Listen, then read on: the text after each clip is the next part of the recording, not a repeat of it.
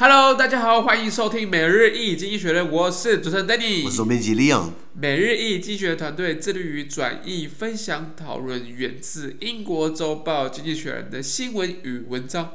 广大的听众朋友，可以在我们的 Facebook、IG 以及 Media 看到我们每天的新闻转译哦。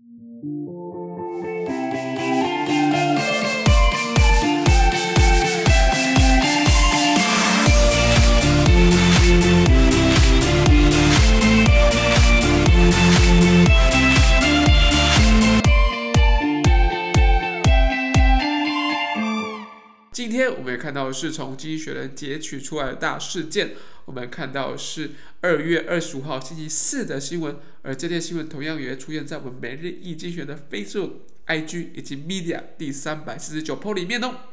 第一则我们看到是有关于西非加纳的一个。疫情的新闻了。对啊，哎，等你他们有疫苗，我们竟然没有。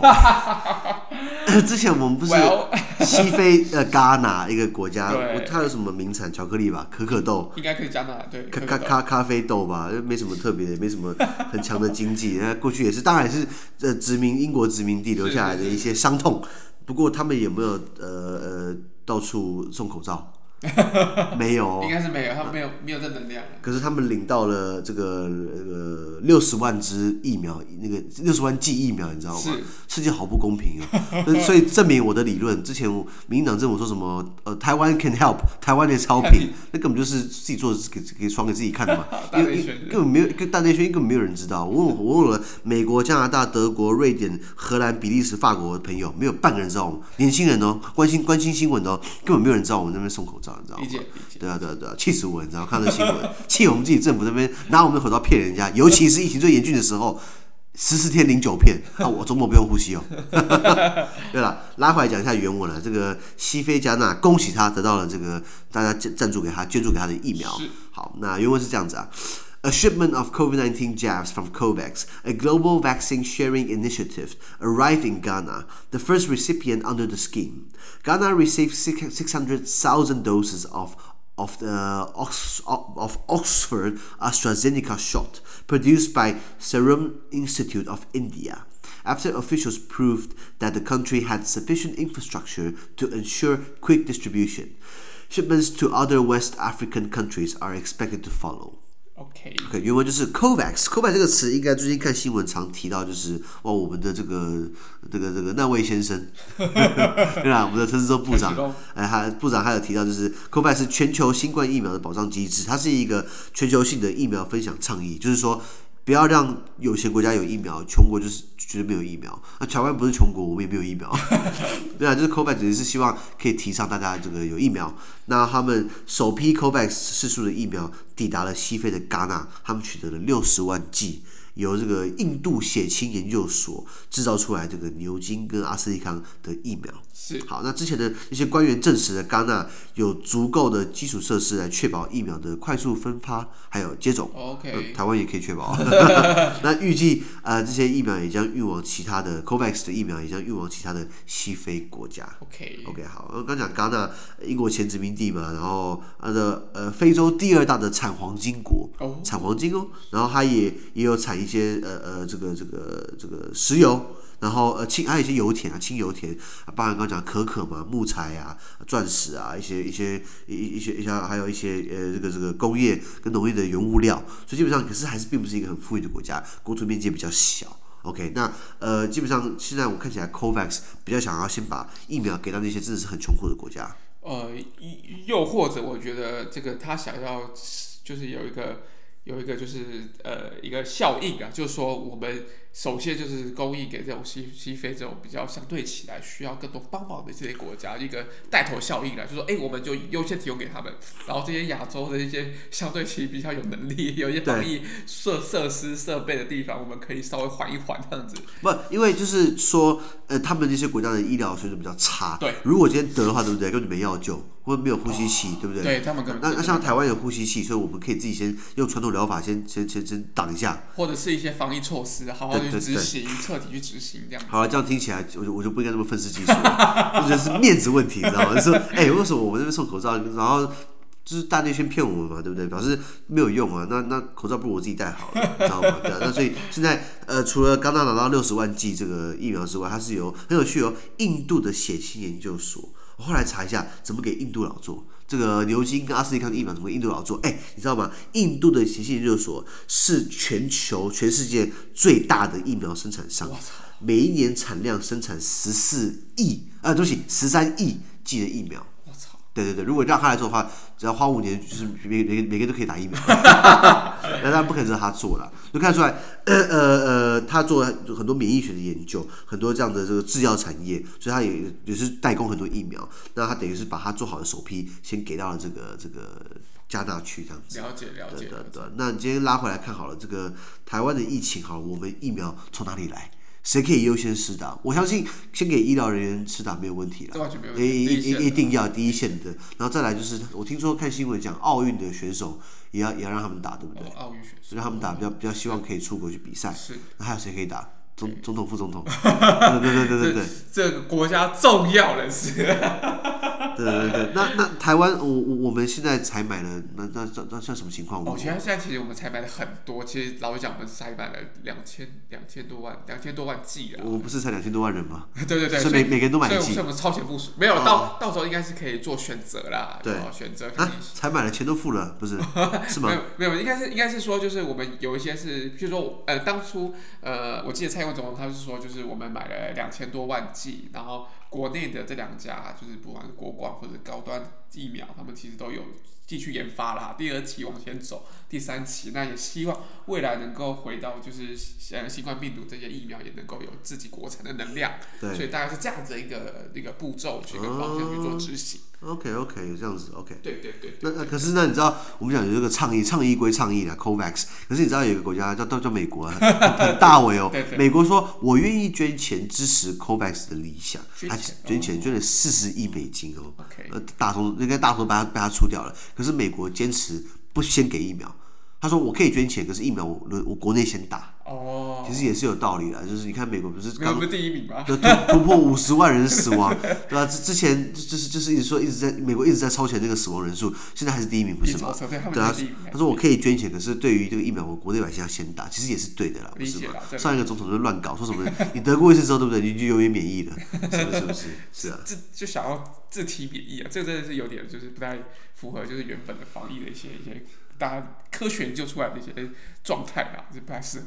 对，而且而且你今天这个 COVAX 虽然说好听的，想要促进全球呃大家呃获得等同分享疫苗的权利，可是大国都先卡着不是吗？那先卡着我先打个给你啊。英国还是欧盟，他们卡在。对，欧盟也在卡，欧盟还卡英国，你知道吗？是 啊是啊。互卡互卡。对啊，国际国际组织啊，真的是这个效率啊。对，好。第二则我们看到是有关于拜登的新闻，就有拜登，我们下个标题叫做“一日补给官”，他开始清点一下自己，盘点一下自己缺什么，自己没有什么，一日补给官。因为川普应该四年来从来没有补给过，不 care，你知道吗？对啊，原文是这样子啊：President Joe Biden ordered a review of critical supply chains, including those for computer chips, drugs, and the minerals used in cars and weapons. Mr. Biden aims to reduce America's reliance on rival countries and its, vulner- and its vulnerability to natural disasters. The country faced shortages of protective medical gear earlier in the COVID 19 pandemic, and several car manufacturers have now temporarily shut factories uh, because of a shortage of chips. 他说，美国总统拜登他已经下令了审视一下他们重要的供应链，包含电脑晶片啊、药物啊、汽车，还有武器做做做汽车还有武器所需要的一些矿物，比如说稀土的供应。那拜登他希望减少美国对他竞争对手，就像中国的依赖度，还有降低呃遭逢到自然灾害的脆弱性，就提升防御自然防御自然灾害的能力啦。比如说，美国的新冠疫情大流行的刚开始面临到医疗防护设备短缺的问题，那现在由于芯片短缺，很多汽车制造商基本上已经关闭了工厂。我记得在过年前，《每日经济学》写到，就是德国的这个商商贸部长不是写信给呃台湾的这个行政院副院长，还有经济部长，叫我们把晶片让他们优先给德国嘛，对，对，对，对吧？就是说他们就不然车厂，因为德国的汽车产业基本上占很大宗。那如果今天他们做不了，因为没有晶片做不了车，等于影响到经济嘛。所以德国的商贸部长就写信过来，对不对？如果我的话，我如果我是那个王美花经济部长，或者我是这个行政院副院长沈荣金，我们要回信，可以啊，先建交再说。我们建交可以慢慢谈。不过不过，我相信我我记得他们好像最后一些。外交体系还是说就是恪守一个中国原则啦，是吗？我我记得他们最最后的外交外外交体系有出来，啊、出来就是再、哦、再重申一遍，就是一个中国原则。好，那那今天不给了，那 订订单往后排。等到你自己自盖厂自己建嘛，没那么简单嘛。对，我们重要资源好吗？不要乱给人家好不好？有些时候 应该是我们透过这个重要的资源，应该可以斡旋一些东西啦。对啊，对啊，对啊，对啊，口罩都送出去也没什么屁用，那晶片应该应该有什么用嘛？对不对？应该是更有用啦。对啊，对啊。那有一些东西像稀土，稀有的稀土嘛，那个土壤的土。我后来查一下，其实稀土并不是说什么采完就没有了。以前我那边听人乱说什么哦，稀土全球产量有限，采完就没有了，是很很所以很所以很珍贵，不是好不好？是它开采很难开采，它开采要需要用大费周章，然后花很多成本，所以很难开采，所以产量有限。那稀土它用途很广，比如说我们用的平板、手机那个荧幕，对不对？它就有稀土成分。然后包含美国的这个第五代战机，台湾梦寐以求，可是买不到也买不起的 F 二十二猛禽战斗机，F 二十二 F 二十二二十二 Raptor 第五代战斗机，这个这个采用单座双引擎，然后逆中战机造型就很像超帅，你知道吗？然后这个美国。出来之后，然后这个中国就把它学起来，搞了这个这个这个歼二十，还歼九忘记了。歼二十没错。听说这个 F 二十二光是报价造价还不包含这个费用哦，这光是造价就要一亿美金。我操！对啊，对啊，听说很厉害，第五代战机。那这东西也是需要靠稀土来做。那这种物资，美国以前有自己做，可是因为太太贵了，然后开采也不容易啊，呃，所以后来就跟中国买。中国就开始把它斩断了，那美国就是不是不用做武器了？对啊，所以拜登他才要当补给官来看一下，就是哎，我们什么东西是需要靠国外？对，在这试点的时候我们落落下来，对对对对对，可能如果今天靠英国、靠德国、靠法国、靠台湾、靠日本，OK，盟国嘛，盟友嘛，直接靠中国，对不对？问题就大了。今天一吵架起来，对不对？我跟你讲，那就。都断，都断，都断掉，都断掉。那中国也很会打痛处，你知道，中国对于因为当然那时候不打贸易战嘛，川普是打贸易战。那川普对于美国，呃，川普对于中国就课一堆税嘛，中国当然也课报复性关税。你仔细看哦，经济学人写到，经济学人说中国刻意的报刻意课的报复性关税，其实都是克到那些产品，对不对？都是川普的选民的产品，没错，他就打他的痛处，很精准，所以造成了川普哎，当然川普，当然川普说他票被做掉了。我们尊重他这样胡乱的权利了，可是都可以，都可以。OK，对，那那所以今天拜登就要来看一下，说我们什么东西是是需要的，比如说前面医疗设备短缺，那是不是以后我们要呃呃呃呃审视一下什么东西我们自己美国要生产？那像晶片好了，日本也缺，德国缺，美国也缺，都向台湾求援。我觉得好像台湾不知道哪个政治人物，苏贞昌还是谁忘记，还是赖清德说什么呃，只要我们台湾。岛内都供给足够了，我们再供给外面。哦，话是这样说，我跟你讲，民党全是挟洋自重啦。那看到老外就很嗨，你知道吗？因为老外就帮我们对抗中国，所以到时候可能就是会。拨一部分出去，就 像口罩一样，你知道吗？是啊，是啊，像人家现在是怎么样？现在是全面执政嘛，对不对？现在第二任没没什么压力的，所以应该也会这样搞了。对，应该应该应该是说，应该是说他们可能会换一些东西啦，可能换一些，譬如说驻台的代表发一个感谢的 Facebook 之类的。有屁用啊！对啊，对啊，对啊，对，他他他们会会应该是，因我觉得我觉得现在政府办事。蛮会行销的啦，不管是宣传上面，其实很多就是大内宣，对对对对对，不管是大内宣、大外宣，他其实都做了很多宣传，希望大家都知道，就看到政府的一些一些措施。嗯，我还是要讲啊，这个王尔德说一句话，爱尔兰爱国诗人 Oscar Wilde 王王尔德，邪恶呃这个爱国主义是邪恶之人的美德，Patriotism is the virtue of the vicious。好，我们看到了第三则新闻，第三则新闻我们看到了那个欧盟，欧盟的成员国开了。一个政府首脑的高峰会啦。对啊，最喜欢的议题就是欧盟了。每次一讲，我可以讲很久，你知道吗？因为想要补充很多知识给大家。呃，原文是这样子啊。At the video summit today and tomorrow, European Union leaders will try very hard not to repeat past mistakes. After a stuttering start. the distribution of COVID-19 vaccines across the bloc has picked up. But the fear of new virus variants means that participants will, will discuss how to ensure the speedy delivery of vaccines in future and avoid the weeks of embarrassing rows that have marred the EU's vaccination program thus far. Uh, likewise, uh, after last spring's chaotic border closures, EU leaders will discuss ways of keeping both people and goods flowing without jeopardizing anyone's health Measures like vaccination certifications, uh, like uh, measures like vaccination certificates, which are important for countries like Greece and Spain that are reliant on tourism, will also be discussed as the summer holidays start to loom. On Friday, leaders must turn to assessing EU strategy across North Africa and the Middle East, plus how to deal with the threats posed by difficult neighbors like Russia. OK，好，他说欧盟在今天跟明天会有这种视讯高峰会，那。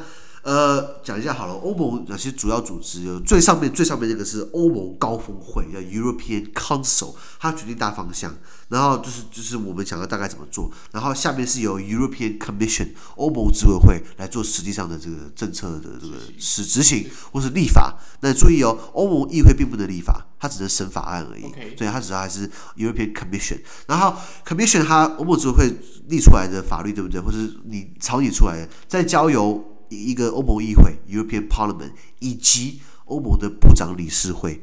呃，Council of the European Union 或是 Council of Ministers 两个在那边互踢皮球，不是啦，互相 互相审，然后最后在 Commission 来执行，这是欧盟一个大方向。也就是说，今天最大的头，各个会员国的政府首脑，注意哦，政府首脑不是国家元首，因为有些国家上面是君主立宪，荷兰是国王啊，英国女王，你叫女王过来开会，还不管事情，还不 还不知道聊什么，所以强调是政府首脑，叫做 The Head of Government，他们来开这个会，来来决定这个接下来的方向，然后这个这些领袖们。将避免啊，原文提到避免重蹈覆辙，因为在非常坎坷的起头呢，欧盟他们内部的这个一直在加速新冠疫苗的分配进行。OK，可是最早开始，呃呃，疫苗分配没有很顺利嘛。刚刚提到了这个英国跟欧盟之间互卡互卡对方的疫苗，那尤其是现在变异毒株这个的恐恐惧，意味着这些与会者们呢，就是欧盟各个成员国政府首脑，他们将讨论如何确保疫苗在未来能够更迅速的配送，或避免未来几周。这个这个呃，欧盟计划被蒙上阴影，或陷让让或是陷入一些让彼此难看的口水战里面。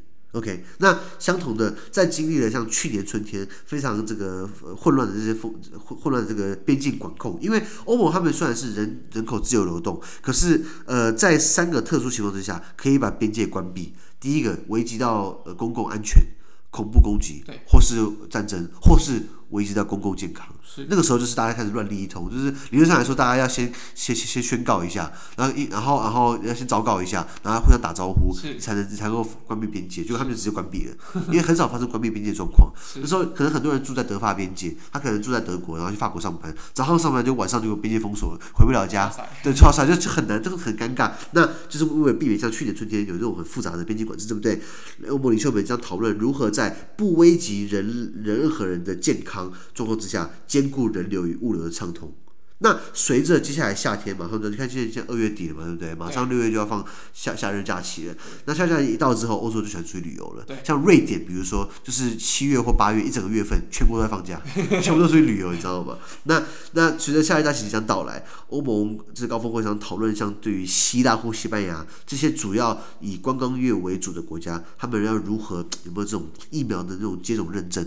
这种疫苗这种证书，是才能让他去旅游，不然他就这样带兵过去，也也就是造成一波疫情嘛。那在礼拜五的时候呢，呃，明天欧盟领袖们将把目光转向评估欧盟对北非以及对中东的政策，欧盟的对外政策。对，那还有呢，更棘手的，如何处理俄罗斯这个恶邻居的威胁，也是重点之一。是是是是，噼里啪啦讲一大堆，不觉得欧盟很忙吗？对啊，超忙，超级忙。刚刚讲的这个欧盟高峰会嘛，差不多是这个两三个月会召开一次。那以前会会每一次召开都会在同一在一个会员国的首都，或是在会员国的一个乡村啊，大家来聚一下，两天一夜、三天两夜。那现在全部改改成视讯会议的方式啊，对啊对啊。那这个讨论议题很多，刚刚讲的叫观光业好了，观光业应该很多人都很在乎，很多人都很关心它到底会怎么样。你知道希腊希腊大概观光占多少比例吗？占它 GDP，你知道？我猜一下，我觉得三十，三十。差不多，差二五到三十之间，也就是国家几乎到三分之一或者四分之一的经济其实都是靠观光。那人家不来的话，对不对？你就那怎么办？就没都没了。就就没钱赚了，你知道吗？好，这是希腊的状况。我这个数据是来自这个我们的外交部驻希腊台北代表处。OK。好惨的，不是大使馆。那他他这边撰文提到，这个希腊经济过度依赖观光。哎，奇怪，我现在看这个抬头很奇怪。如果你上台湾的外交部哦，你查一下驻希腊台北代表处，呃，有一篇文章，它的主旨叫做“希腊经济过度依赖观光业”。你这等于是骂人家不是？这 标题是这样下的，但是看出来就是希腊是非常依赖观光的。还有西班牙，我记得我在二零一九年的五月去西班牙参加婚礼。然后五月份哦，那个天气哦，那个阳光哦，它那个气氛哦，那个酒，我跟你讲，一点工作的那种动机都没有，你知道吗？国家为什么会这么经济不好？其实有它的原因在，是因为那个环境太舒服了，不冷不热，又有风啊，又有酒，然后又有音乐，又可以跳舞，那女生又很漂亮，对不对？男生又很帅。我跟你讲，这个有一些有一些国家，他们天生就是真的。叫你不要去工作，你知道吗？那西那那南欧嘛，我们讲意大利、希腊、葡萄牙啊，葡萄葡萄牙物价又很便宜，你知道吗？然后还有这个这个那些南海、地中海的南岸国家会这样，其实有它的道理在，就是就是靠观光了，观光为主。那刚刚讲希腊是三分之一到四分之一，西班牙你猜多少？我猜二十。因为我这个数据怎么突然跳掉不见了？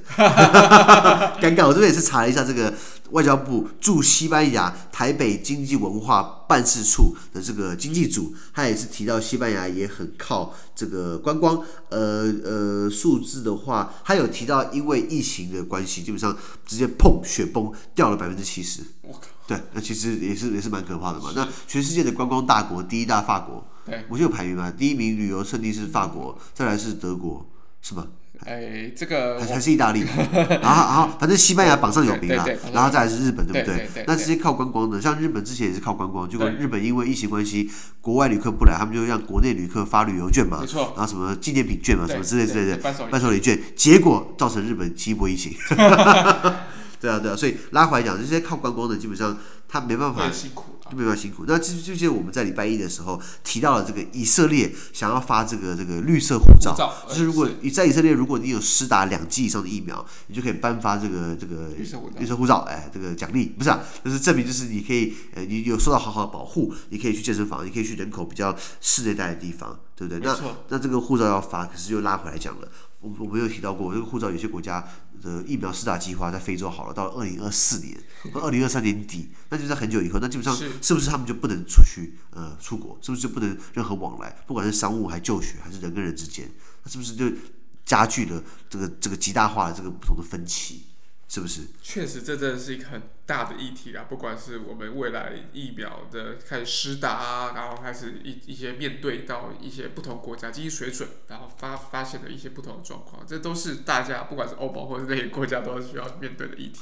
对，那除了这些麻烦事之外，还有明天高峰会两天嘛？第二天讨论最复杂的外交政策。哦，这。这个其实欧盟一直都没有一个绝对单一呃呃的一个声音关于外交政策，因为它不是欧盟的职权，是会员。国职权包含国防也是，那那你要你要知道，你有二十七个会员国，以前二十八，英国走上二十七，二十七个会员国大家利益是一样的吗？当然不一样。对啊对啊对啊，所以你不要说两个人都可以有分歧的，何况是二十七个人？对，那今天他们也是欧盟，毕竟是一个这么全世界这么大的一个一个一个一个政治联盟，它是不是要有一些对外的声音或者是对外的立场？那今天欧盟就是尝试着，呃呃，过去曾经有有想要统整一个欧盟军。后来搞不成，所以只能把它变成欧盟的战斗小组，这一千五百个人随时待命。啊、呃，这个以前我们抛开是讲过这个，哦，EU Battle Group 就是一千五百个人，对不对？随时待命。然后呃，这个一千五百个人包含了打仗的，包含呃指挥的，包含这个文文职的，包含医疗的，包含煮饭的，包含运送，包含司机，那全包了。请问这战战斗力很强吗？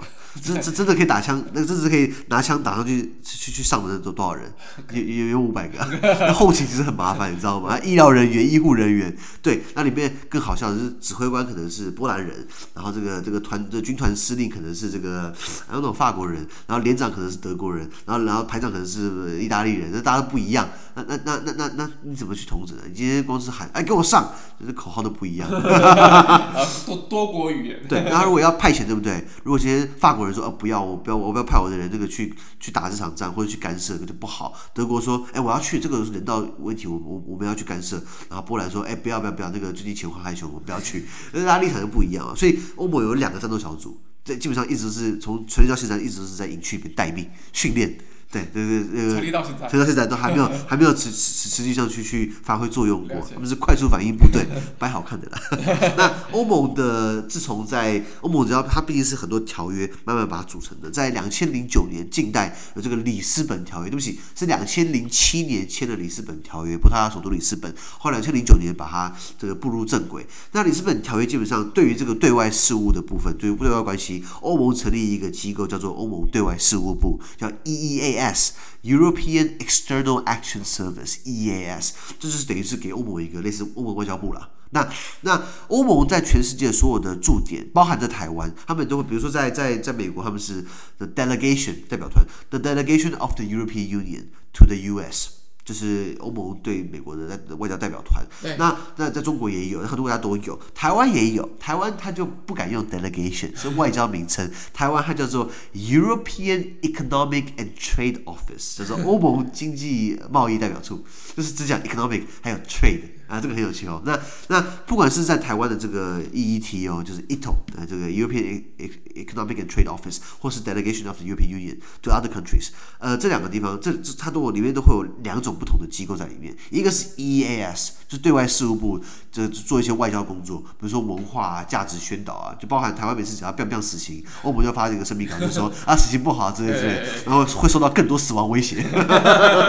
这个就亲身经经历过。呃呃，第二个。就是这个，除了 EAS 的这个这个这个预算，或是就是这些就是职员之外，还会有这个欧盟执委会 European Commission 的关于 trade 关于贸易的一些官员在谈贸易，因为 trade 是欧盟的独断权。对，所以基本上会有两个附在里面，其实这个很特别，因为像我们台湾好了，或是任何国家都都外交部都说它会有，它里面会有很多成分在里面。那可是欧盟这个就是一定会夹带两个，一个是 EAS 的，一个是这个 European 呃呃 Commission 的这个 Trade 的官员在里面谈谈贸易。其实台湾也是，如果你今天我们做代表处的，你会有分什么经贸组嘛，你会有什么什么不同组别，可是它它可能都是外交部的。这这这这这子弟兵，然后可能是大家在专训，然后跟不同部会协调，对，就可能是外交部不会会支援，会呃，就是可能是如果今天谈到交通问题，可能交通部会支援，可能今天谈到环保问题，可能环保署会支援，可是环保署并不会直接派人吧。对，应该不会。对，可是可是，他等于是外交官，可能先受训，或是先了解状况，再统一对外沟通。可是，在欧盟是双头马车，在他的机构里面。哦，这是蛮特别的，这非常特别的配置。哦，这是一个制度上的妥协啊！那大家都一人一把号嘛，那那就我们来各自各吹各的调。那他们要讨论欧盟的这个这个这这北非政策，还有这个中东的问题。那北非我不要讲了，就是阿拉伯之春结束这边，阿拉伯之冬，现在还是很多独裁者在在在 run。那很多人打那边。还打内战，很多难民就只能漂洋过海，透过地中海淹死的淹死，失踪的失踪，好不容易到了之后被抓到，还要被遣返回来。对，所以所以欧盟是不是对这个这个中东跟北非问题要有一些一些一些立场？那你不要说这个欧盟，你说它真的一点作用都没有吗？在这些地方上？应该也不是吧？其实也不是，欧盟欧盟在北非或者在西非，还有在这个东非、索马利亚，还有在这个呃这个中东地区，他们有派一些军事顾问团。哦。啊啊啊啊！比如说啊，欧盟喜欢取很多这种很 fancy 的这种简称。如果你上那个 EAS 的网站，然后你打这个 military and civilian missions and operations，就是军事跟跟跟跟民间的这些任务，还有这些这些行动。那打开来后就一些一些一些。列表，再讲一次哦。你上 Google 打 EAS Military and Civilian Missions and Operations，他就跟你讲说，欧盟现行在在在在中东地区啊，在呃呃呃呃北非、西非执行一些一些一些安全任务，或是一些包含了呃呃维和嘛，对，派军队过去怕他们打起来，或是会派一些法官，欧盟的法官。到那些地方，到那些地方去帮他们的法官建立什么叫司法概念，帮他们建立司法制度，有没有用是另外一回事啊。呃呃，比如说在这个马里，在 E 欧盟有个叫做 EUTM 啊，EUTM，我猜啊应该是 European Union Training Military 啦，EUTM 在马利从二零一三年就派过去帮他们再做一些这个军方训练，希望他们可以培养自己的本国军队，可以对抗他们的国内的游击队。是，或是在马利还有派这个 EU 哦，EU Cap Sahel，EU CAP Sahel 撒哈尔，就是撒哈尔地区，他们希望可以训练一些警察部队。对，或是在这个 EU 呃 EU 呃 E EUTM Somalia，或是 EUFOR Althea，就是有然后有一大堆这种简称，或是 EULEX 呃呃 Kosovo。那我知道 EULEX Kosovo 就是在训练科索沃的，因为科索沃刚成立新国家，他们也是帮他们培养这些政府政府的公务人员啊、司法官等等之类之类。所以欧盟还有很多。那比如说你看到，再再补充一下哈，你看到 EAS，你一定会看到两个主要的政策架构，就是对外事务部有两个政策方针，一个叫做 CFSP，一个叫 CSDP。OK，CFSP stands for Common Foreign and Security Policy。CSDP stands for Common Security and Defense Policy，很绕口哦，超绕口，很绕口。因为这个欧盟外交政策，我曾经有个这个当外交官的梦，曾经了，现在就幻灭了，好不好？那那那是不是要了解外外交政策？要。所以我我研究了一些欧盟的外交政策，所以我这读了读了很久了。那你要怎么分辨 CFSP 跟 CSDP？我后来发现一个诀窍，就是呢，这边喊话、发声明稿、写一些价值相关论述，就是 CFSP。我们讲就是透过文字来影响。那文字笔杆没有用，对不对？只能动枪了，那就是 CSDP。The Common Security and Defense Policy，宣传组啦，这宣传宣传组跟武力组，哎，空跟文文文宣组跟组织组，哎，是国民党的这个这个文文传会跟这个这个主发会，文化传播委员会跟组织发展委员会，对。对对，一个是空军，一个是陆军，对，一个是打文宣，一个是实际上去干的，对。对，所以如果是两大，也是有这两大分支啦，这是大概的欧盟外交政策，所以是对于中东跟北非要要有这样的声音。那最后就是最棘手的俄罗斯，哦，好棘手，那为什么俄罗斯？天生就是跟欧盟对着干，你可以知道这样的历史脉络吗？这应该是旧旧苏联吧。苏这个新仇加旧恨，你要知道，欧盟在二零零四年的时候东扩，把东欧那几个穷烂国家，不是、啊、那几个比较没有开发那么好的国家，把它拉过来，对不对？那这些国家以前是谁的领土？谁是不是谁的势力范围？当然是苏联、啊。苏联就像俄罗斯，对。那今天全部加入欧盟，全部倒过来，你觉得俄罗斯会开心吗？当然没送了。对，当然没送嘛。那基本上，然后欧洲东欧很多国家，他们的这个天然气。石油都是从俄罗斯过来的，之前有闹过一些别扭，就俄罗斯直接把这个输往东欧的天然气管线全部切断。没错，那很多人就是冬天很冷，你知道吗？台湾冬天十几度，五五度就还很冷，他们冬天是零下二十度，你知道吗？对，那最近很有趣的一事情就是，你知道欧盟因为包含刚刚讲的这个里斯本条约，二零零七年的里斯本签订之后，二零零九年他们搞出了一个欧盟的最高事务对外事务代表，这个叫做这个叫做呃。High Representative for Foreign Policy and Security，巴拉巴拉，哎，名字很长了，就是一个欧盟的外交最最最高对外事务代表。那理论上来说，他代表他是欧盟的外交官，代表代表欧盟，像美国国务卿一样。可是他基本上也是需要看各个会员国脸色。然后现在是一个西班牙的老头子，叫 Josep Borrell 啊，然后 Josep Borrell，然后我记得 Borrell 他之前在欧盟议会被质询的时候，然后有一个比利时的官员还故意用西班牙文问他。问他说：“Donde están los cojones de la Unión Europea？Donde 这句话意思是说，我们的欧盟他妈软蛋在哪里？就是我们的种在哪里？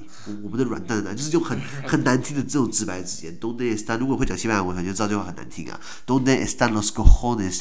De la UE 就是 De la Unión 就是在讲说欧盟根本没有软蛋，因为对外事务他们一直不敢发声，包含对中国香港议题，对于新疆，包含对于呃呃这个这个俄罗斯，白俄罗斯不是在闹那个什么政变嘛？对，缅甸等等的，欧盟根本上就是喊一喊，发个发个新闻稿，有没有制裁？没有制裁，因为你很难对外新闻，可能今天法国想制裁，诶，匈牙利做很多生意，那他是不是不制裁？